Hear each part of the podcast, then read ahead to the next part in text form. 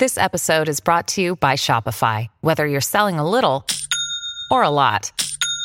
Shopify helps you do your thing, however you cha-ching. From the launch your online shop stage, all the way to the we just hit a million orders stage. No matter what stage you're in, Shopify's there to help you grow. Sign up for a $1 per month trial period at shopify.com slash special offer, all lowercase. That's shopify.com slash special offer. Hola, soy Gustavo Alegret y hoy con Mario Riorda de la Universidad Austral desde Córdoba en Argentina y con Fernanda Caso, analista político desde Washington, D.C. Analizamos la primera audiencia frente a un magistrado de Emilio Lozoya, el expresidente de la petrolera mexicana Pemex. Sin duda va a cantar, eh, eh, por su propio bien y, me parece que por, por, lo que él hoy está esperando, que es la mayor reducción de sentencia, es que hacerle saber a las autoridades que él está en disposición de cooperar. La duda es si va a hablar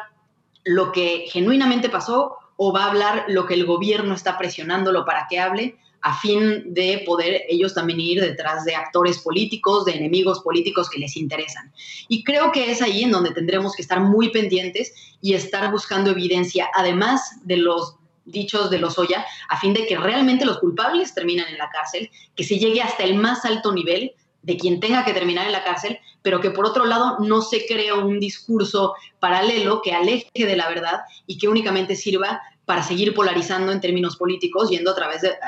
detrás de personas que no necesariamente son los responsables, sino son personas que a Emilio Lozoya le sirve decir que estuvieron involucradas simplemente para congraciarse con quien hoy tiene el poder sobre su libertad. Lo interesante es que eh, en esta idea de que le sirva también eh, se da en un momento muy particular en donde el presidente López Obrador, a pesar de tener una evaluación significativa de su gestión,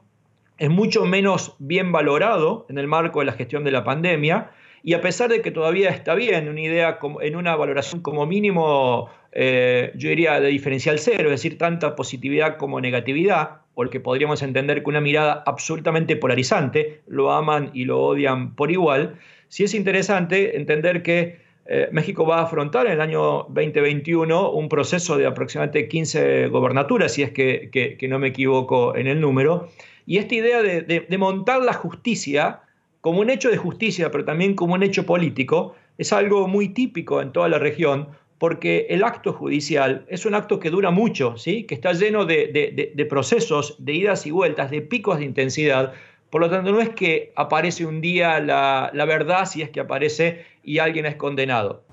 Esta fue parte de la conversación que usted pudo escuchar en el programa Club de Prensa, que se emite cada día de lunes a viernes a las nueve y media de la mañana, hora de Ciudad de México y Quito, diez y media, hora de la costa este de Estados Unidos, en NTN 24.